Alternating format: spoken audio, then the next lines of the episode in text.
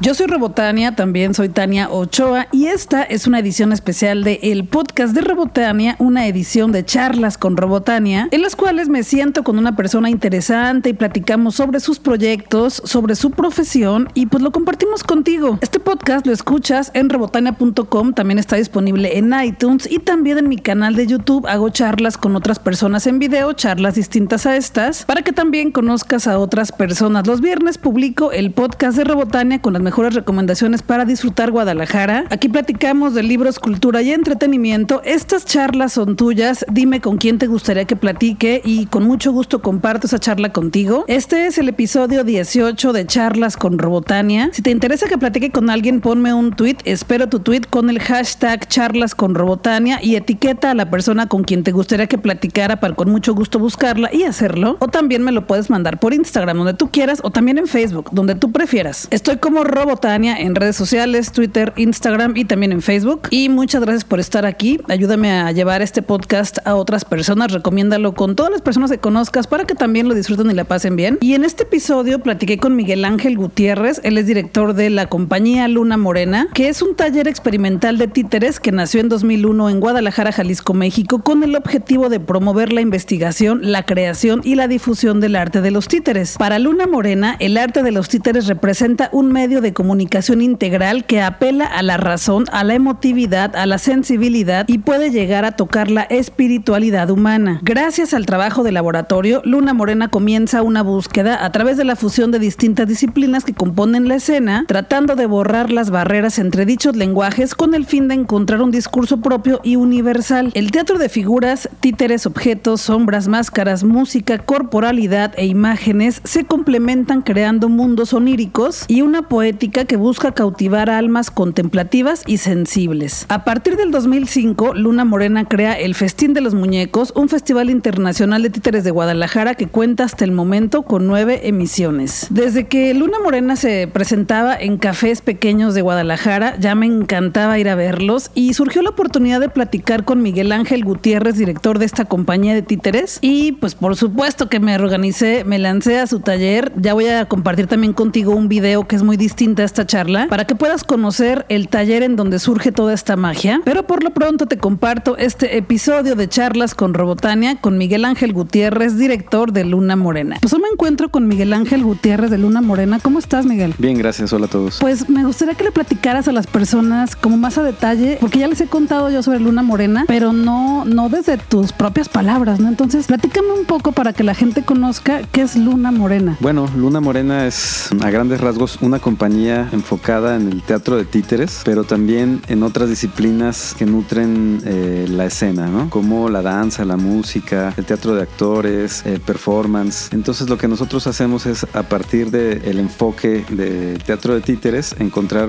un camino para tocar las otros, los otros lenguajes artísticos o complementarse y crear así espectáculos que puedan ser una experiencia muy enriquecedora para los espectadores. Platicamos un poco antes de empezar a grabar cómo desde hace años ustedes ya vienen haciendo esto en distintos espacios culturales. ¿Cómo fue que se les ocurrió empezar a contar historias de la forma en la que ustedes lo hacen? Porque es una forma muy única, con mucha personalidad y con muchísima propuesta. Pero ¿cómo surgió la idea? ¿En qué momento fue que dijeron ya hay que hacerlo? Ahora sí, ya en serio, ¿no? Fue hace muchos años, de hecho, el próximo año, en el 21, vamos a cumplir 20 años ya. Y bueno, yo comencé desde el 97, eh, allá en el lejano, en el siglo pasado, junto con mi compañera que ahora es la codirectora de, de Luna Morena, Ana Comenzamos un proyecto, ella es educadora y yo estudié diseño gráfico. Yo lo que quería hacer era animación, realmente. Y cuando conocí los títeres me di cuenta que era la forma de animación más antigua que existe. Y me gustó mucho, me, me como les digo a, a mis hijos, me, me, robó el alma, ¿no? En la sombra. Entonces me di cuenta que pues tenía todos los principios básicos de la animación para contar historias, pero además tenía el, el plus de que es en vivo. Y bueno, ella entonces estaba estudiando para educadora, entonces juntamos como mi necesidad de contar historias a través de la animación y ella su encuentro con los niños. Encontramos a contar, eh, comenzamos a contar historias para niños, para sus grupos con los que ella iba a practicar y así. Entonces hicimos nuestro primer títere fue para una materia de ella. Yo lo hice y bueno, ella también me ayudó para hacer el vestuario y con él comenzamos a contar historias. Nos dimos cuenta que eh, nos gustaba mucho y veíamos como un mundo y un potencial enorme para poder abordar temáticas que queríamos nosotros tratar con los niños principalmente en en aquel tiempo tenemos mucho interés en contar historias que venían de las tradiciones indígenas de América. Y ahí comenzó Luna Morena, contando historias sobre todo tradicionales de pueblos prehispánicos, mesoamericanos. Y de ahí, como tú lo mencionaste, hubo un punto en el que tuvimos que decidir si nos dedicábamos de manera profesional a ello. Y cuando lo, lo decidimos, tuvimos que buscar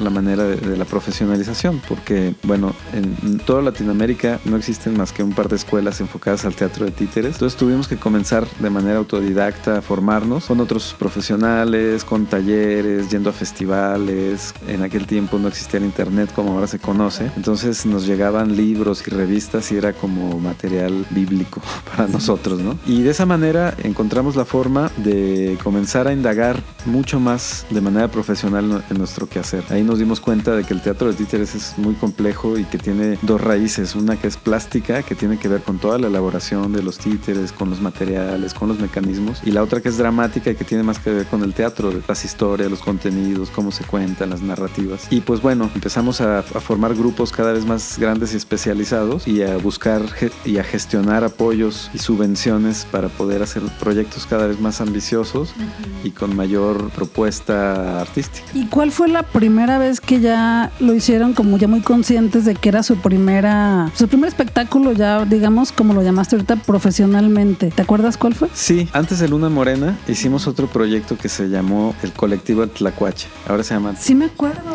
Sí, sí, sí. Entonces comenzamos junto con otros amigos, fundamos el Tlacuache. Creo que el, el, momento donde comenzó todo fue la última obra con el Tlacuache que presentamos en, por primera vez en una muestra estatal de teatro que ganó varios premios y, en fin, y la dirigió un director reconocido de, de Argentina. Creo que ese fue el momento en donde nos dimos cuenta de la complejidad de este oficio, o de este oficio que a, su vez es un arte, ¿no? Y ahí creo que comenzamos a, a, enfocarnos de una manera mucho, mucho más abierta y profesional al, al, arte. Y el primer títere que hicieron en aquella obra que mencionas que era para una escuela, ¿qué era? ¿Qué era el, el personaje principal o eran varios? Era un personaje que se llamaba el Chololito, que es una historia que se llama igual y es una leyenda otomí acerca de los duendes, ¿no? Entonces, de hecho, tomamos el primer nombre de nuestra compañía se, fue el Chololito, justo por este, este cuento. Y ya después hicimos el Tlacuache junto con otro grupo. Y después eh, nosotros decidimos salirnos del Tlacuache y comenzar el proyecto de Luna Morena. ¿Y quién, o sea, cuántas personas trabajan detrás de todas estas puestas en escena? Porque yo he visto varias obras, la de Canek, la del Pozo de los Mil Demonios, y me gusta mucho la forma en la que ustedes, tú ya me dirás ahorita el nombre técnico, en la forma en la que manejan un títere entre varias personas, ¿no? Y que ya estando en el escenario, pues hacen que eso no se vea. O sea, debe de tener un nombre, pero es algo como muy de ustedes. ¿Cuántas personas trabajan detrás de una puesta en escena como esta? Yo creo que Luna Morena debe, pues, toda su trayectoria a muchísima gente que ha pasado aquí, ¿no? Desde hace casi 20 años. Depende de cada obra, hay atrás un equipo creativo dependiendo de muchos factores, de qué obra vamos a contar, qué técnicas elegimos, qué presupuesto tenemos, en fin, ¿no? Tenemos obras desde uno o dos titiriteros en escena hasta obras como Canek y El Pozo de los Mil Demonios que hay en escena 10 personas, ¿no? Y bueno, de, detrás de la escena, en los equipos creativos, por ejemplo, en la última obra que es esta, El Pozo de los Mil Demonios, habemos no menos de 70 personas, ¿no? Atrás, gente que está desde la producción, en el elenco, quien está diseñando la escenofonía, la, eh, componiendo la música, escenografía, vestuario, en fin, ¿no? Iluminación. Iluminación. Para hacer los títeres, por ejemplo, lo, primero los diseñamos, luego hacemos toda la marionética, que es la técnica de hacer los mecanismos, después hacemos el acabado, los vestuarios, la pintura. Entonces es, es muchísima gente la que hay detrás, ¿no? Y ya en el escenario, ¿tú estás arriba del escenario o te toca más estar como debajo y observando el resultado? Sí, ahora no. Yo, cuando comenzamos yo estaba a, arriba y hacíamos de todo, ¿no? Entre Ana y yo éramos diseñadores, directores, cobradores, cargadores, todo. Y ahora, afortunadamente, bueno, tenemos eh, la posibilidad de trabajar con equipos y a mí me toca hacer la dirección escénica, que es el que se sienta enfrente a moverle los bracitos nada más. Sí, y decir, el mago, ¿no? sí. Y el mago, o el, dicen los músicos, el caimán, el, el, que cobra y el que... Pero sí, me toca estar abajo. Me di cuenta, afortunadamente, muy temprano que era más útil estando fuera de la escena que dentro.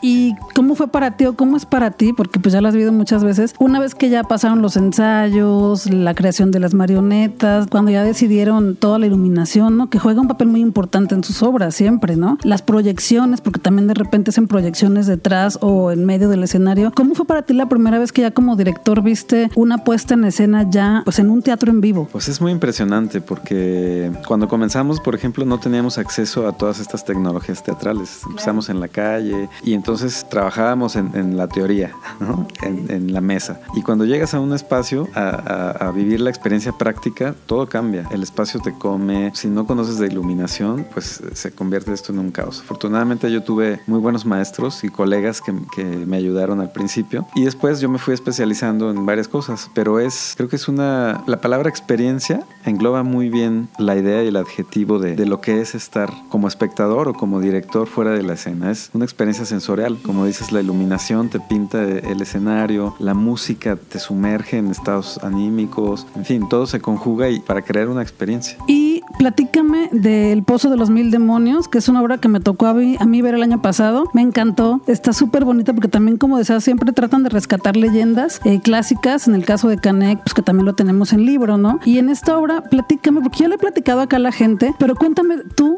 que de qué, de qué va un poco para que la gente conozca más y se atrevan a verla este, estos días que va a estar en el conjunto Santander, que van a tener dos días de funciones. Platícales un poquito del Pozo de los Mil Demonios para que se animen a ir a verla. Bueno, pues el, el Pozo es una obra escrita por Maribel Carrasco, que es una dramaturga mexicana muy reconocida a nivel internacional y nacional, desde luego. Es una obra que cumple 30 años, pero que hicimos una, una versión nueva. Ella la escribió hace 30 años, pero esta versión en particular la hizo especialmente para nosotros. Y y, hubo como muchos cambios, nuevos personajes y un tratamiento y una narrativa más contemporánea. Y es una obra, creo que le puede gustar mucho a, la gente de cualquier edad porque es una obra de una niña, es el, la estructura es la del viaje del, del, héroe, en este caso la heroína. Sí, Jacinta. Jacinta, que tiene que ser toda una travesía para, para encontrar su agua de la vida, ¿no? Y pues eso, como dices tú, es, es una historia que mezcla un poco las tradiciones antiguas, particularmente de la parte este de México, cerca de Veracruz,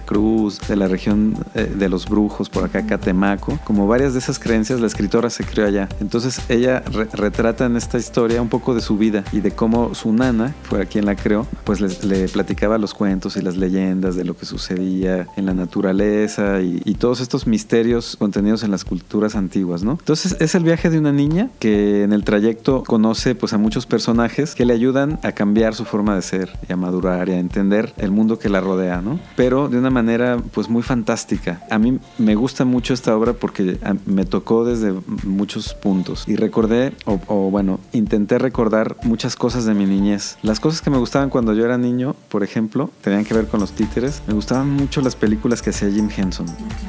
Entonces, la película de Laberinto, donde sale David Bowie, o Leyenda o estas películas que, como míticas, fantásticas. Cristal Encantado, ¿no? Que hace poco sacaron la versión también en Netflix como para volver a refrescarnos eso, ¿sí? Justamente esas historias a mí me movían mucho y esta obra la intenté abordar un poquito como con ese tipo de narrativa. Son personajes, son seres extraordinarios eh, de otros universos que pueblan el nuestro y de una manera como muy surrealista se convierten en, en estos ángeles y demonios compañeros y antagonistas de, de la protagonista, ¿no? Que le ayudan a llevar a cabo lo que ella tiene que hacer. Entonces, estéticamente, toda la plástica de la obra, todos los personajes, los títeres, el diseño de animación que hizo Rita Basulto, por cierto, una animadora muy reconocida de acá, está como muy influenciado por, por esta imaginería infantil.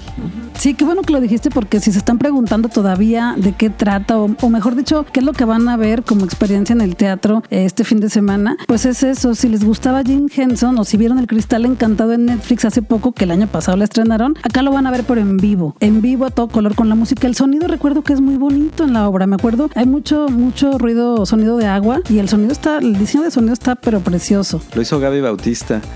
Este, e, ella Ah, pues Gaby es, es una clavadaza del sonido. Hicimos un sonido cuadrafónico. Entonces, como te decía, nosotros buscamos que la gente viva como una experiencia muy rica sensorialmente y, y te puedes sentar en la sala y de repente escuchar, como en el cine, Sí, liter- claro. literalmente, ¿no? Este, los sonidos que surgen de distintas partes de la sala. Y bueno, hay 10 actores en escena, hay un músico en vivo que es Nirel Cano, un gr- gran, gran músico y es el compositor también de la música de la obra. Y, y- y tenemos actores y actrices muy experimentados mezclados con, con nuevos valores también de la actuación aquí en Guadalajara. Pues qué bonito. Tienen que ir a verla este 8 y 9 de febrero al Conjunto Santander. Los boletos van desde los 130 pesos y de verdad va a ser una experiencia única la que van a tener acá. De hecho, lo que me gusta mucho del Conjunto Santander es que las salas están diseñadas para que la experiencia sea única. En serio, la- el sonido, van a escuchar por detrás de ustedes y a un lado a los títeres hablando, moviéndose. Es una cosa muy bonita que tienen que vivir. Pues muchísimas gracias. Eh, ahí nos vemos en el teatro para disfrutar otra vez el Pozo de los Mil Demonios. Muchas gracias. Muchas gracias y, y en verdad los esperamos en el Conjunto Santander porque como dices, es de los teatros,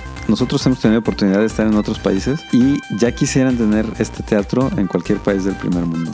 Pues gracias. Muchas gracias. Gracias. Para conocer más sobre Luna Morena te recomiendo entrar a su página web que es títereslunamorena.com y también seguirles en sus redes sociales, Facebook, Twitter e Instagram para que estés al pendiente de todas las presentaciones que tendrán durante el año. Por lo pronto presentarán El Pozo de los Mil Demonios en la sala 2 del Conjunto Santander en dos únicas funciones, sábado 8 de febrero a las 5 de la tarde y domingo 9 de febrero a la 1 de la tarde. Los boletos cuestan desde 130 pesos hasta 300 pesos y la obra está recomendada para niños mayores de 5 años. Ya puedes comprar tus boletos en taquillas del Conjunto Santander o comprarlos también en línea en conjuntosantander.com. Te sugiero que entres a conjuntosantander.com para que veas un video precioso que tienen ahí, para que conozcas un poco más de cómo luce esta obra, que de verdad yo ya la vi, está hermosa y es una experiencia única que tienes que experimentar en Guadalajara. Yo soy Robotania, yo soy Tania Ochoa y este es el podcast de Robotania, edición especial Charlas con Robotania. Todos los viernes te regalo un episodio de el podcast de Robotania con las mejores recomendaciones sobre libros, cultura y entretenimiento y lo mejor, lo mejor de lo que sucede en Guadalajara. Si quieres que platique con alguien especial,